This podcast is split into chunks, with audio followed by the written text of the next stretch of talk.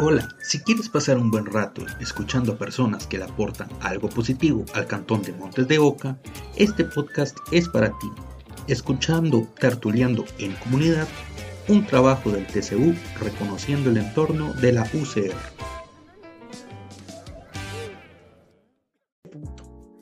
¿verdad? Entonces, en ese ejercicio que discutimos esto, hubo tres preguntas de 20 que tuvieron mal más de la mitad, así como hubo poblaciones de la población estudiantil que sacó el 10. Entonces, ese ejercicio, digamos que los alivianó, ellos lo saben, digamos, eh, que yo trabajo de esa manera y entonces esto los aliviana. Otra cosa que también hemos implementado es que yo cuando siento que hay mucha tensión, hicimos en el primer semestre de este año una festival de mascotas o de personas favoritas. Entonces ese día cancelamos todo el ejercicio que teníamos, cancelamos absolutamente todo y les dije necesito que traigan fotos, necesito que traigan, eh, ¿verdad? Cosas que podamos ver de qué comparten ustedes en su entorno. Entonces me enseñaron animalitos, me enseñaron gatos, perros, lagartos, lo que tuvieran tortugas, lo que tuvieran de mascotas y de cómo ellos contenían emocionalmente su situación.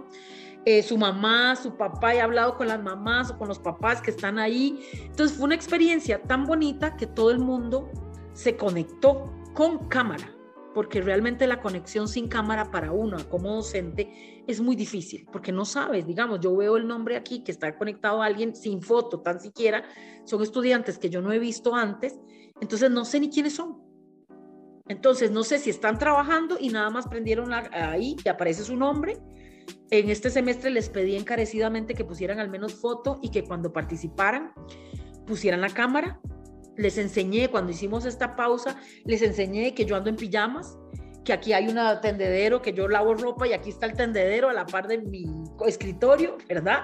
Porque tengo un tendedero de estos de, ¿verdad? Que se pliegan les enseñé el desastre que hay en mi cocina, que no he podido lavar platos, por ejemplo. Les dije que a mí me, yo extrañaba la soda, aunque me quejaba mucho de que no podía hacer, que tenía que hacer gran fila para poder almorzar bien extraño mucho eso porque no me da tiempo de cocinar. El hecho de que estemos aquí encerrados no significa de que yo estoy haciendo, de que estoy cocinando, que voy a hacer compras al mercado. No, no, no. Estamos igual de enredados y entonces no me da tiempo de comer saludable y pago Uber para que me traigan comida y porque no me da tiempo y solo hay acceso a comida chatarra aquí en mi casa porque vivo en una montaña y lo más cerca que hay es un food court de un mall.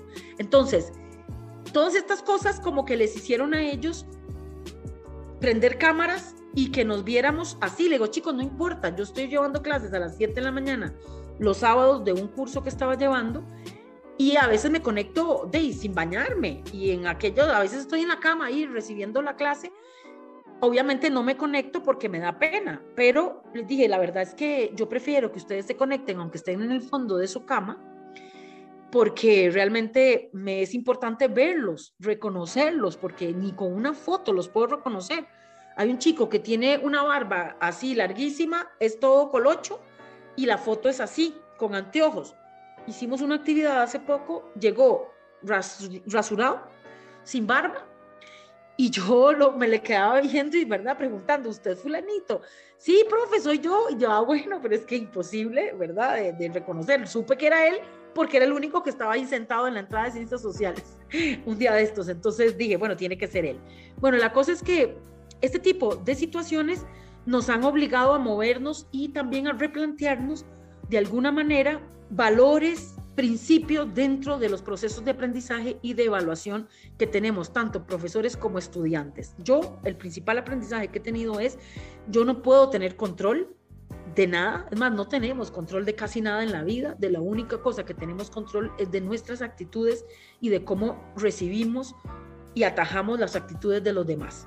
Entonces, yo asumo que es mi responsabilidad ayudar a mis estudiantes no solamente a aprender sobre una temática, sino a estar bien para poder aprender lo más que se pueda. Yo asumo la responsabilidad de planificar un curso con materiales diversos, que no haya currículum oculto, es decir, trato de darles profesoras, eh, o sea, dos, mm, investigadoras e investigadores en igual proporción de materiales. Trato de buscar materiales multimedia que no sea solamente leer, y trato de que el tiempo de dedicación que ellos vayan a tener en las tareas extra clase, en las tareas en grupo y en las actividades bajo presión tengan un tiempo de dedicación razonable que no sean necesariamente las nueve horas que implica un curso de tres horas, de tres créditos, perdón. Y poner límites, digamos, para mí también cuidar mi bienestar. Es decir, hablar abiertamente con ellos de manera sincera, mostrarles que ando en pijamas. Digamos que yo a veces no me da tiempo, cuando doy clases ahora en la mañana, no me da tiempo, me levanto temprano y empiezo a trabajar en la clase y me quedo así. Lo que hago es que me pongo una blusa que, ¿verdad? Eh, que me permita no sacrificar el tiempo mío de natación, por ejemplo. Yo estoy nadando dos veces por semana y trato de no sacrificarlo, lo hago a mediodía. Entonces, los días que tengo clases, no termino a mediodía, sino que termino antes para poder ir a nadar, porque mi salud mental también es importante. Eh, trato de mm, hacer ejercicio, de caminar. Estuvimos conversando en el grupo qué hacemos. Y entonces resulta que la población estudiantil tiene un montón de estrategias que le resultan bien a las otras personas. También hicimos mm, un trabajo de autoestima. ¿Cómo es que nos percibimos, nos autopercibimos? Porque por lo general somos los principales boicoteadoras y boicoteadores de nosotros mismos y todo esto atraviesa el proceso de aprendizaje. Otro límite que puse fue, chicos, no contesto mensajes por WhatsApp en mi dispositivo móvil privados. Solo contesto en horas.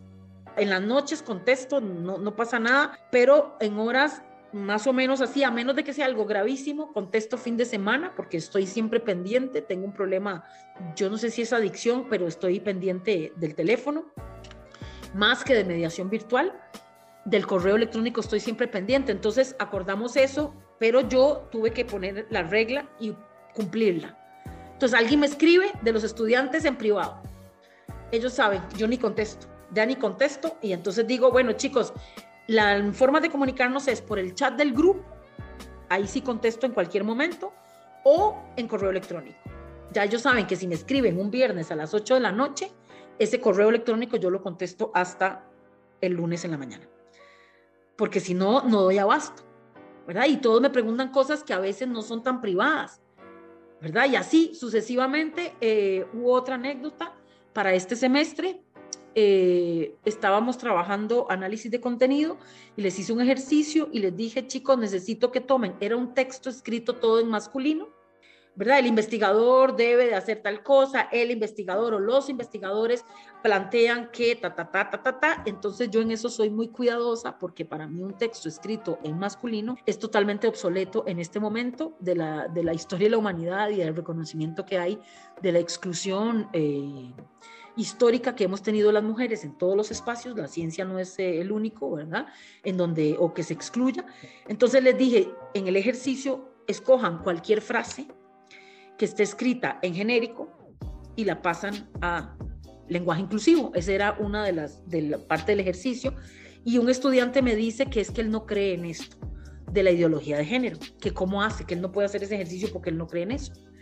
Entonces, esto me permitió junto con otra profesora, reflexionar, porque hay todo un grupo, yo no sé si esto pasa en toda la universidad o es solamente mm, en la escuela de política, no lo sé, me imagino que es algo más orgánico en toda la universidad, que anda, digamos, en contra o que está en contra de todas aquellas acciones afirmativas que se están haciendo para lograr que reducir el currículum oculto, que es aquello que solo nos dan lecturas de hombres investigadores y que esto hace que nos creamos que solamente hombres o que solamente esas personas han escrito sobre ese tema, cuando en realidad hay muchas personas, tanto hombres como mujeres, que han escrito sobre ese tema. Entonces, nos permitió reflexionar sobre esto y decirle lo siguiente. Primero, no trabajamos con creencias, en la universidad trabajamos con conocimiento. Segundo, hay toda una política dentro de la universidad para disminuir o eliminar, ojalá, por completo cualquier situación de discriminación con respecto a la población femenina. Digámoslo así, la universidad ha hecho esfuerzos porque los salarios sean iguales, la población ha hecho esfuerzos porque el ingreso sea en igualdad de condiciones, teniendo en cuenta las condiciones de los hombres y de las mujeres que ingresan a la universidad, etcétera, etcétera, etcétera.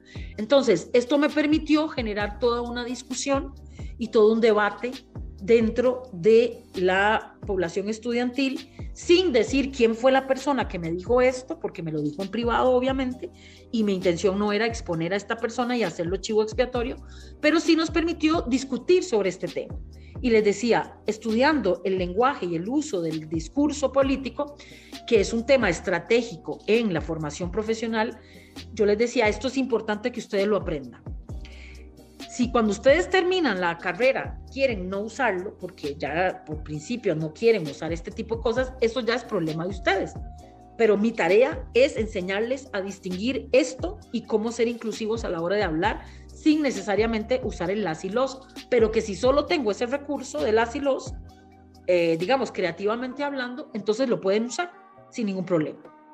Esta es una discusión que se facilita en lo virtual como en lo presencial pero yo creo que esto fue más fácil en lo virtual porque no teníamos que enfrentarnos tete a tete. No sé hasta dónde este chico que me hizo esta consulta me lo hubiera hecho de frente después de una clase. Tal vez era más fácil hacerlo en virtualidad a través de un correo electrónico porque era una actividad asincrónica. Entonces, esta situación fue una oportunidad. Yo, en términos generales, he visto esta pandemia y la transición de la educación superior de la presencialidad a la virtualidad como una gran oportunidad para mejorar. Y esto obviamente no todo el mundo lo percibe así, pero yo pensaría que vamos hacia un sistema mixto, tal vez como para entrar a la otra etapa de la, de la conversación. Sí, eso, eso mismo quería, quería hacer referencia de cuál sería como el panorama de las clases universitarias, ¿verdad? Principalmente, sería totalmente virtual, totalmente presencial o si podría darse una combinación de ambas, ¿verdad? Porque si bien la universidad habló de volver solo presencialmente, sí se estarían considerando estas otras opciones. Bueno, estaba diciéndoles que en muchos sectores se generó un revuelo por la, eh, el comunicado que envía la rectoría diciendo que en el 2022 volvemos a la presencialidad porque no se dice así, pero no se plantea un protocolo, no se plantea cómo es que vamos a volver a la presencialidad, porque pareciera que el COVID, o sea, este virus que además está mutando, en Alemania ya van por la, cuarta ola y se espera en Costa Rica que en febrero haya una cuarta ola de contagios. Entonces, eh, ¿cómo es que la universidad va a, a recibir a esta cantidad de la población estudiantil y población docente?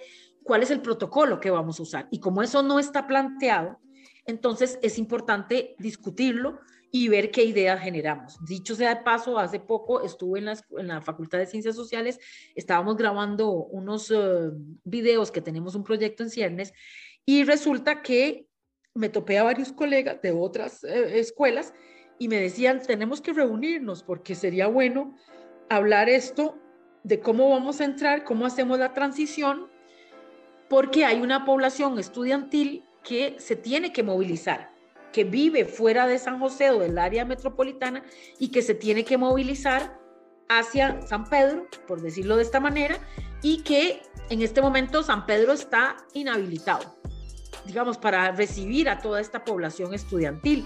Esto significa contrataciones en las sodas, significa reactivación de los comedores que hay alrededor de la universidad, significa reactivar los lugares donde están alquilando un cuarto o una habitación o un apartamentito, etcétera, etcétera, porque esto ha pasado totalmente deshabilitado durante estos dos años prácticamente. Entonces, ¿cómo es que vamos a jugar con eso? ¿Cómo es que se va a hacer? Eso hablando del entorno, de cómo vamos a manejar eso, mm, digamos, ¿Qué pasa con estas personas que tenían beca para pagar una habitación o que vivían en residencias estudiantiles? Van a volver, en las residencias estudiantiles se comparte, entiendo que se comparten las habitaciones, digamos que hay dos personas que comparten, no estoy muy segura si son más de dos, pero sé que hay varias personas que viven en las residencias estudiantiles. ¿Cómo se va a manejar esto dentro de la universidad? Eh, pero cuando pensamos intrauniversidad, pienso en los laboratorios con aire acondicionado, que no hay espacio para dejar porque tenemos grupos de 40 personas y los laboratorios tienen como campo para 30, digamos. Estoy pensando en la Escuela de Ciencias Políticas, ¿no? Entonces, ¿cómo hacemos con el distanciamiento? ¿Cómo hacemos en las aulas que para dejar distanciamiento? ¿Cómo hacemos para plantear un sistema mixto ¿verdad? Una semana vienen unos y otra semana vienen otros, porque esto tendría que estar coordinado con todas las clases que llevan esos unos y esos otros, ¿verdad? Porque no tiene sentido que yo no dé clases. ¿Y cómo les doy clases a ellos? ¿Tengo que hacer dos programas? Yo pensaría que vamos a hacer un sistema mixto, pero no que un día demos clases presenciales a una mitad y a la otra mitad no, porque es muy difícil cuadrar horarios. Si ya es de por sí difícil cuadrar los horarios para la matrícula, Ahora para la presencialidad o no es más difícil. Entonces, yo pensaría, todas las poblaciones eh, docente vamos a seguir abriendo los cursos en mediación virtual, sí o sí. Ya no vamos a entregar más eh, programas e impresos, sino que se van a entregar, van a estar en mediación virtual habilitados al momento de la matrícula. Eso por un lado. Otro, vamos a tener, yo pensaría, por lo menos eso fue lo que yo pensé para el próximo año, hacer bimodal. Entonces, vamos a tener clases presenciales una semana y la siguiente semana vamos a tener una actividad asincrónica. Y esto nos permite desahogar un poco la presencialidad, los parqueos, las clases y demás. Y cuando tengamos presencialidad con grupos mayores de 40 personas, eso es algo que se va a tener que negociar con las escuelas de decir, no puede ser que hayan grupos mayores a 30 personas y aún 30 son muchos pero en 30 podríamos organizar las filas y eso sí tendríamos que tener clases con mascarilla todo el mundo. Eso es lo que yo creo, teniendo alcohol a la entrada y además en las clases de sociales que yo siempre durante mucho tiempo, mientras nos pasamos al edificio de ciencias sociales nuevo, hay unos grandes ventanales en las aulas, porque son lugares hechos o diseñados, desgraciadamente, para que haya aire acondicionado. La ventilación es nula o muy mala en las aulas universitarias durante el periodo que estuvimos de presencialidad, siempre pedí al decanato que me dejaran abrir las ventanas porque yo estaba en mi proceso plenipáusico, como dicen ahora, y realmente me asfixiaban las clases. Entonces pedía que me abrieran los ventanales y siempre me dijeron que no porque eso estaba hecho solamente para que puedan limpiar los vidrios por fuera. Que eso era por, eh, que era, estaba prohibido abrirlos para que la gente no se suicidara. Entonces yo dije, bueno, pero esto me parece una cosa como muy, no, sé, como extraña, ¿no? Este tipo de, de, lógicas que hay a veces en los tomadores de decisión. Entonces yo creo que en este evento ahora vamos a tener la obligación de abrir esas ventanas para que se circule, ¿verdad? Y que cada profesor o profesora se haga responsable de cerrar la ventana con llave y entregar la llave, así como entregamos el video bin o así como entregamos el control del video bin que está en las aulas para usarlas en la clase. ¿Verdad? Entonces tendríamos que ver de qué manera abrimos y ventilamos mejor una clase, porque no sé hasta dónde la U tenga recursos para abrir dos grupos de esos cursos que nos dan 40 o más estudiantes y abrir dos, digamos, dos grupos de uno, eso significaría recursos extra que yo no estoy segura que la universidad pueda solventar. Entonces, abrir ventanas para ventilación, en los eh, laboratorios que está con aire acondicionado, vamos a tener que ir con mascarilla, limpiar alcohol. En las clases no se va a poder comer ni se va a poder tomar nada. Y tendríamos que estar dejando que la gente salga si quiere comer o si quiere hacer algo para que, ¿verdad? O planificar de manera distinta para que no vengan ni a comer a las aulas ni a tomar nada y este, tener alcohol por todo lado en caso de que haya alguien que tenga, esté contagiado y que sea de estas personas asintomáticas, porque ese es el problema. ¿no? de que haya gente asintomática en esto y usar mascarilla. Tal vez los docentes tengamos la posibilidad de no usar mascarilla porque tenemos que estar hablando y demás, pero podríamos usar una careta o alguna cosa así que sea más fácil para que se pueda escuchar, pero eh, que ningún estudiante se acerque entre ellos más de tanto distancia, las bibliotecas, no sé cómo vamos a hacer con esto, pero son cosas que tenemos que discutir, se tienen que desinfectar las aulas cada vez que hay un grupo, hay que echar algún tipo de sustancia, ojalá que no sea algo tóxico por aquello, ¿verdad? Pero tendría que ser desinfectar con alcohol, no lo sé, pero habría que buscar soluciones porque de las aulas se usan tiripago, como decimos popularmente. Entonces, eso es algo que hay que discutir, cómo vamos a limpiar esto, el tipo de mascarillas, si se va a exigir la vacunación, a la población estudiantil o no. Eso es otro tema. Yo me imagino que eso va a ser algo importante a la hora de la matrícula. No te puedes matricular si no estás vacunado o vacunado. Así como nos acaban de obligar a los profes a subir al, portal del expediente único que estás vacunada. Esto tendría que hacerse igual para la población estudiantil, lo cual va a plantear eh, desafíos porque hay muchas personas que no quieren vacunarse. Sí, ahorita, profe, mencionaba algo que es muy importante y que de hecho también queríamos hablar un poquito de esto, sobre en qué medida impactaría el retorno presencial a la comunidad de Montes de Oca, ¿verdad? Hemos visto que, bueno, un día yo pasé por, por la famosa calle de la amargura y dije, en mi vida he visto la calle así, totalmente cerrada, vacía, ¿verdad? Los, tal vez los primeros meses de, de pandemia, ¿verdad? Que uno está acostumbrado a pasar por, por la calle y eran, ¿verdad? Los tumultos de gente y también, bueno, por, por el impacto que ha tenido en, en, los comercios que han cerrado totalmente. Entonces, tal vez si, si podemos hablar un poquito sobre cómo impactaría este regreso a, a la comunidad. Bueno, yo creo que todas las personas hemos estado adaptándonos, cada uno con sus circunstancias, cada una con sus circunstancias, con sus recursos, con sus necesidades y con sus limitaciones, ¿no? Entonces, por ejemplo, vi que una sodita que, bueno, no una sodita, es una, un lugar que está como enfrente de, radio, de las radioemisoras de la Universidad de Costa Rica que venden eh, el tradicional cangrejo que se llama la canela. Digamos, no me están pagando para hacer publicidad, pero compraron un camioncito para repartir digamos, para hacer venta de cangrejos y de toda la repostería que ellos venden para repartirla. Entonces, digamos que yo creo que esto mm, vamos a volver porque obviamente es un negocio interesante para la comunidad de Montes de Oca y los comercios, sobre todo de Montes de Oca. Te corrijo algo, si usted va a la calle de la amargura en las noches de los fines de semana, sobre todo, eso está a reventar.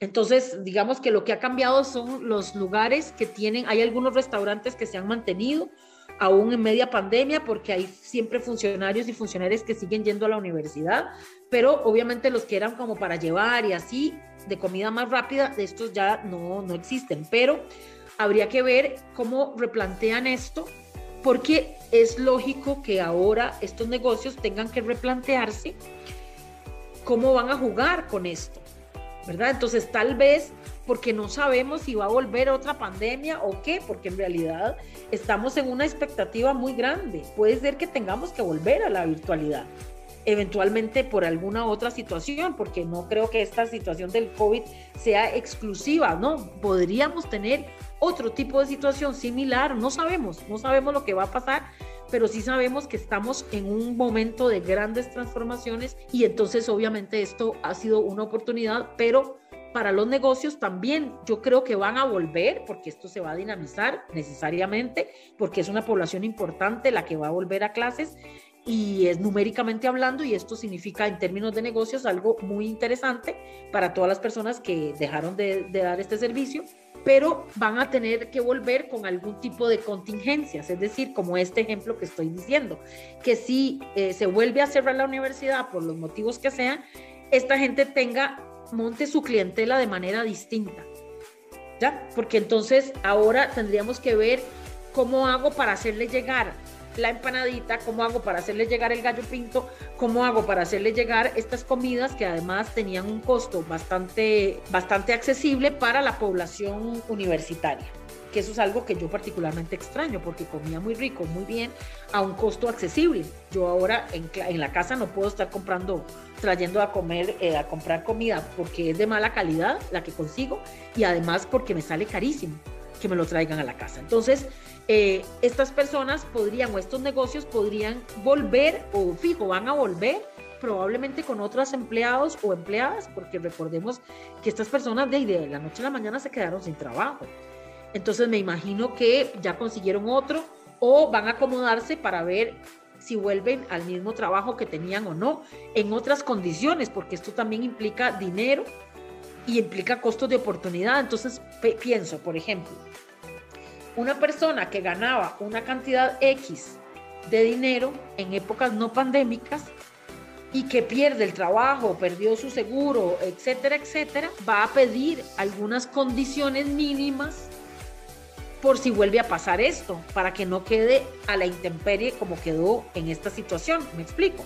Entonces no sé si esto va a permitir mejorar la calidad laboral de las personas que estaban en estos comercios o la va a precarizar aún más. Eso no sabemos cómo se va a comportar. Yo pensaría que sería una oportunidad para mejorar las condiciones. Digamos que les sea atractivo volver a este trabajo, pero con mejores condiciones laborales. ¿Verdad? Esto sería lo idóneo, pienso yo, para que estas personas sientan que se les va a resarcir un poco la caída de su trabajo o la pérdida de su trabajo y de todas las garantías que tenía en ese momento. Eh, yo pensaría que eso sería así de genial. Otra cosa que está, que creo que va a pasar es que van a salir opciones de alimentación, por ejemplo, que es dentro de los comercios de Montes de Oca, la alimentación es uno de los comercios más fuertes, digamos, porque nutre a toda la población universitaria, no solo de la UCR, sino que de otras universidades aledañas también, ¿no? Entonces, eh, y de funcionarios que trabajan en la UCR y en empresas o en oficinas aledañas en San Pedro de Montes de Oca, bancos, eh, etcétera, etcétera. Entonces, pensaría, tal vez esto más que un escenario posible, es un escenario deseado para mí, que van a venir opciones más vegetarianas o veganas, pensando en que la carne se ha vuelto muy costosa, en primer lugar. En segundo lugar, es perecedera, digamos, yo no puedo tener la carne congelada y necesito tener un espacio para tener esto congelado. Además, cada vez más hay información que recibimos de cómo se maltrata a estos seres vivos que producen carne para la alimentación humana y que cada vez más estamos presionando para que esto deje de existir de esa manera, porque es una cosa, estamos comiendo violencia.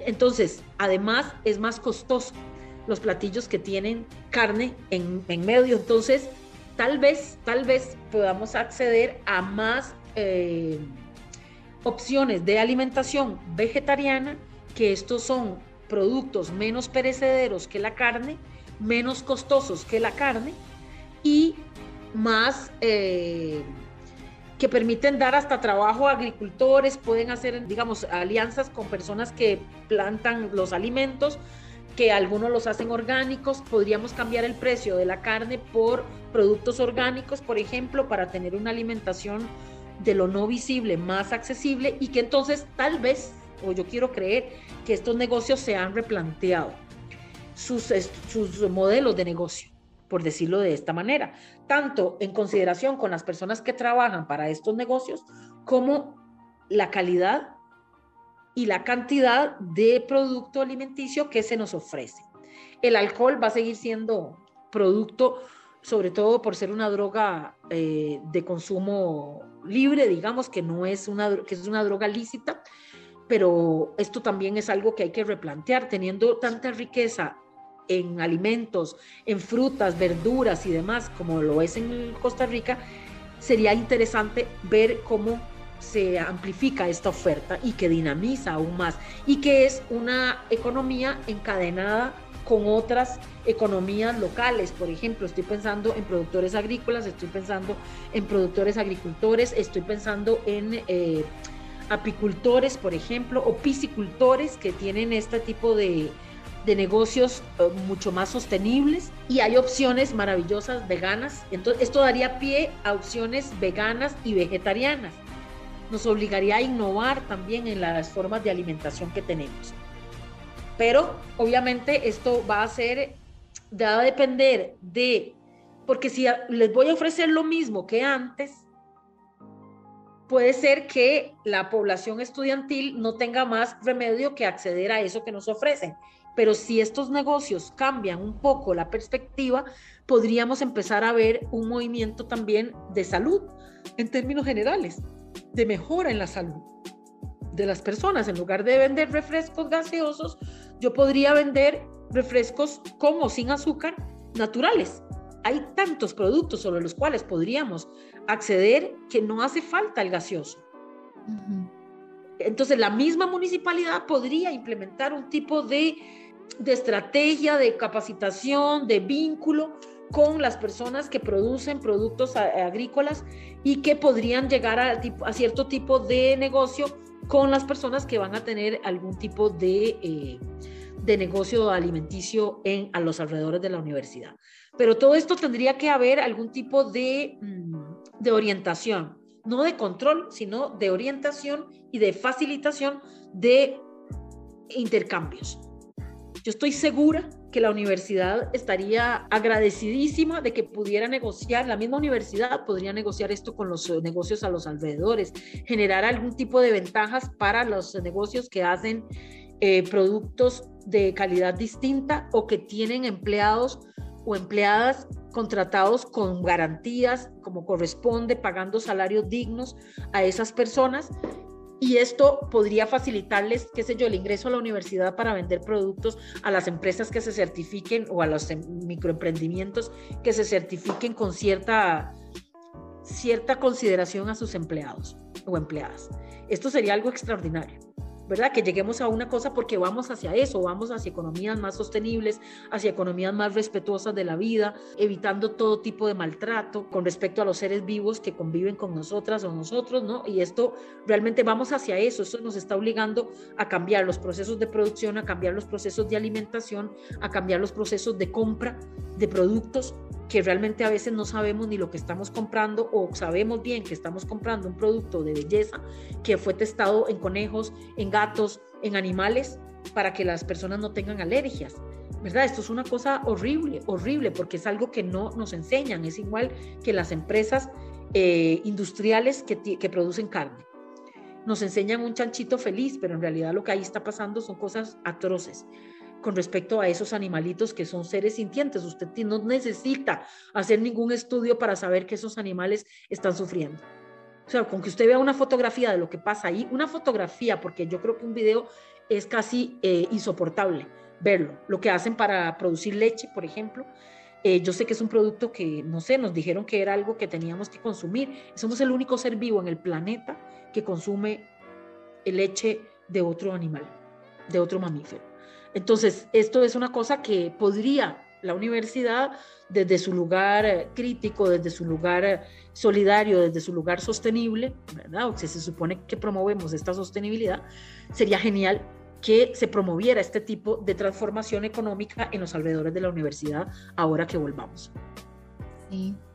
Y ya como para, para ir finalizando, estábamos hablando anteriormente de los desafíos, ¿verdad?, que representaría volver a la presencialidad, no solo para nosotros como estudiantes, sino también para, para ustedes como, como profesores, ¿verdad? Tal vez, si hablamos un poquito ya después de dos años de virtualidad, hay estudiantes que el año que, que ingresaron fue el año de pandemia, ¿verdad? Que no han ido a la universidad o tal vez fueron uno o dos días del, del semestre, ¿verdad? ¿Qué consejo le daría a las personas que van a ir por primera vez a la universidad de manera presencial y cómo pues podría también aprovechar los, los espacios que, que brinda la universidad. Claro, yo pensaría para esta población estudiantil que sigan alimentando la virtualidad, o sea, que sigan eh, trabajando en el mismo ritmo que tenían como cuando fueron a la virtualidad, porque ahora van a tener más distractores, digámoslo así, eh, van a tener que es parte de la vida estudiantil, digamos, eh, qué sé yo, la socialización, los bares, las actividades culturales, las actividades académicas, que esto nos permite pues tener el contacto más directo con las personas, porque somos seres sociales, y entonces que aprovechen todos esos espacios que no tuvieron durante estos dos años, porque es muy difícil planificar, quiero esta conferencia que la van a dar a tal hora y entonces no voy a ir, sino que ahora van a tener la posibilidad de tener en vivo la presentación de diferentes personas que tal vez les interesa conocer sobre la exposición de tal cosa o, ¿verdad?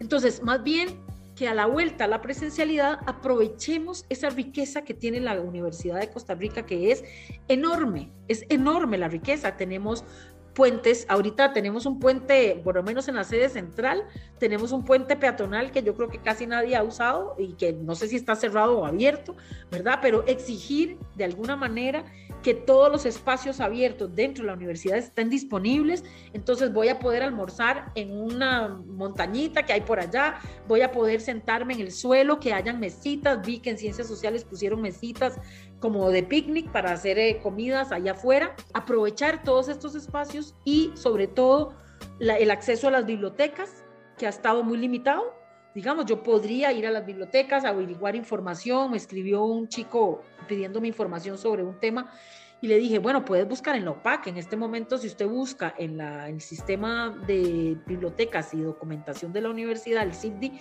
usted va a encontrar ahí, puede buscar y peinar, digamos, información a partir de palabras clave, puede buscar cosas y luego puede pedirlas por correo electrónico. Bueno, ahora va a poder ir, que te orienten en la, en la, biblioteca, realmente tiene unos servicios extraordinarios y que a menudo no sabemos que tienen, hay bases de datos que la universidad paga eh, también hay software especializados con los que la universidad cuenta, que en este momento hemos estado peleando y trabajando con la nube académica porque son licencias que la universidad paga para que las usemos en una cierta cantidad de, de computadoras. Entonces, el centro de informática no puede designarme a mí y a mi grupo de estudiantes una computadora o una licencia porque eso saldría muy caro. Tenemos que usar la nube académica, que significa un costo tremendo meterse a ir a ver cómo accedo una computadora del centro de informática remota, remotamente.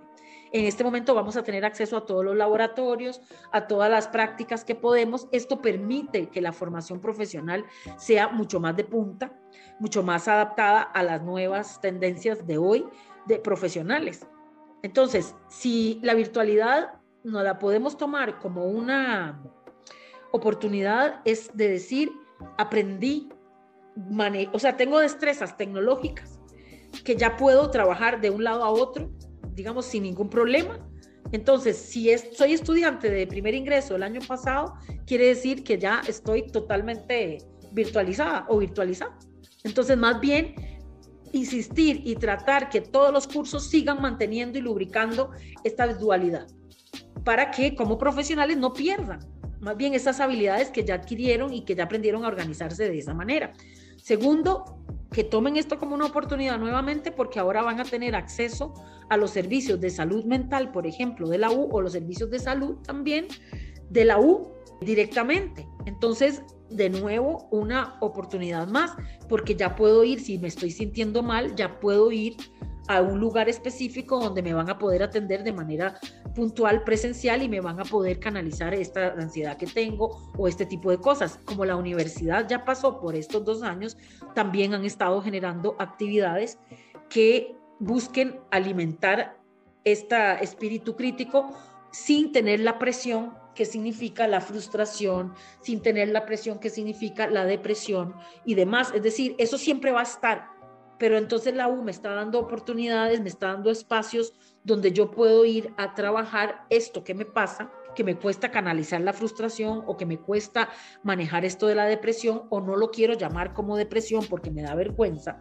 Entonces la U me va a facilitar estos espacios para que mi proceso de aprendizaje sea mucho mejor. Entonces aprovechar todos estos recursos que tiene la U. Si la situación económica en mi familia cambió, puedo pedir beca, ¿ya? Puedo pedir beca porque obviamente además en la universidad no sé si sabían que hay una, una normativa que dice que si una situación económica de esta familia cambia radicalmente en mitad del semestre, la persona estudiante puede ir a, a, decir lo que está pasando y que cambió de manera inesperada, que no, que no fue como lo que pasó ahora en la pandemia, que mucha gente quedó sin trabajo y había gente que no había pedido beca porque la situación estaba bien, pero a la mitad del periodo lectivo resulta que hubo un cambio así. Entonces, esa persona tiene que ir a la oficina correspondiente, le van a hacer un estudio, tiene que decir que esto es lo que le está pasando, tiene que exponerse, obviamente.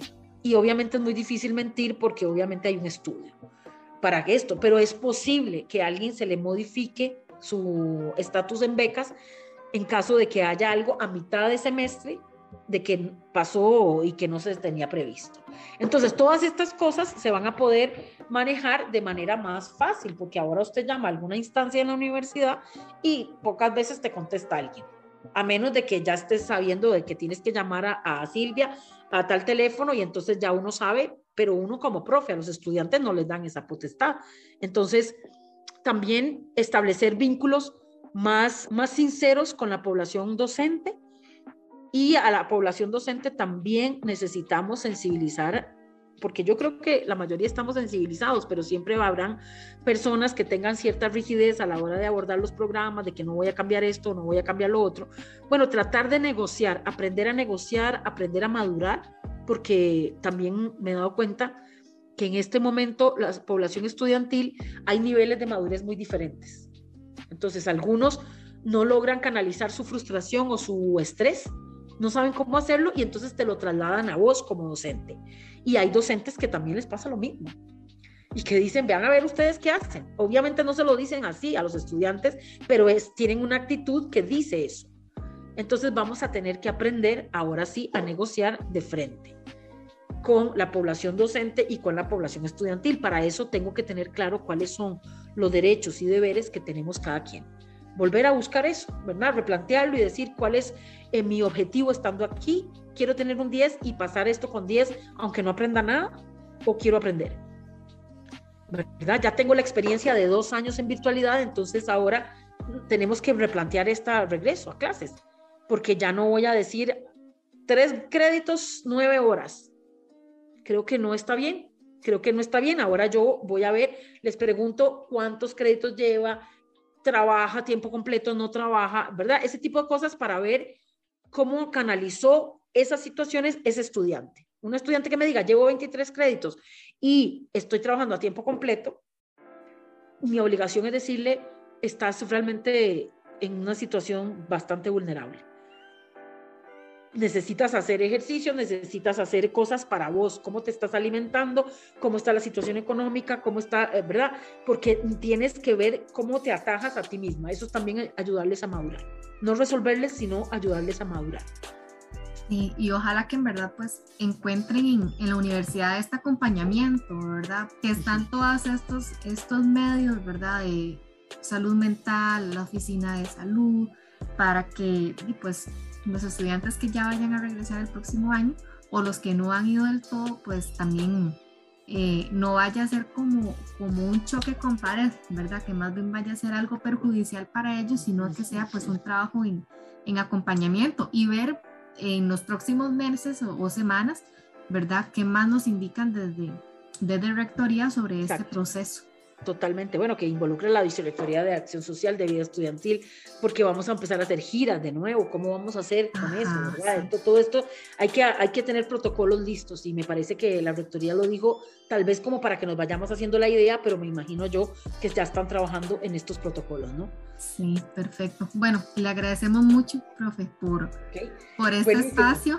Ha sido pues sumamente eh, muy, muy provechoso, ¿verdad? Hemos hablado de todo y creo que es un tema que da para hablar de muchas cosas más, ¿verdad? Ya luego tal vez podríamos a mediados del otro semestre o finales del próximo semestre hacer como un balance, ¿verdad? De cómo cuando ingresemos. Ese, regreso, Exactamente. claro que sí, cuando volvamos, claro que sí, con mucho gusto. Le agradecemos mucho de parte del, del TCU y pues esperamos que también este podcast le llegue a toda la, la, comunidad universitaria, ¿verdad? Para, para enfrentar este regreso a la presencialidad de la mejor manera. Le agradecemos también la compañía a todas las personas que nos han escuchado y recordarles también que pueden compartir este podcast, así como las demás publicaciones del TCU en nuestras redes sociales salimos con el nombre de TCU Reconociendo el Entorno. Les esperamos en el próximo capítulo y que tengan un buen día, una buena tarde o una buena noche.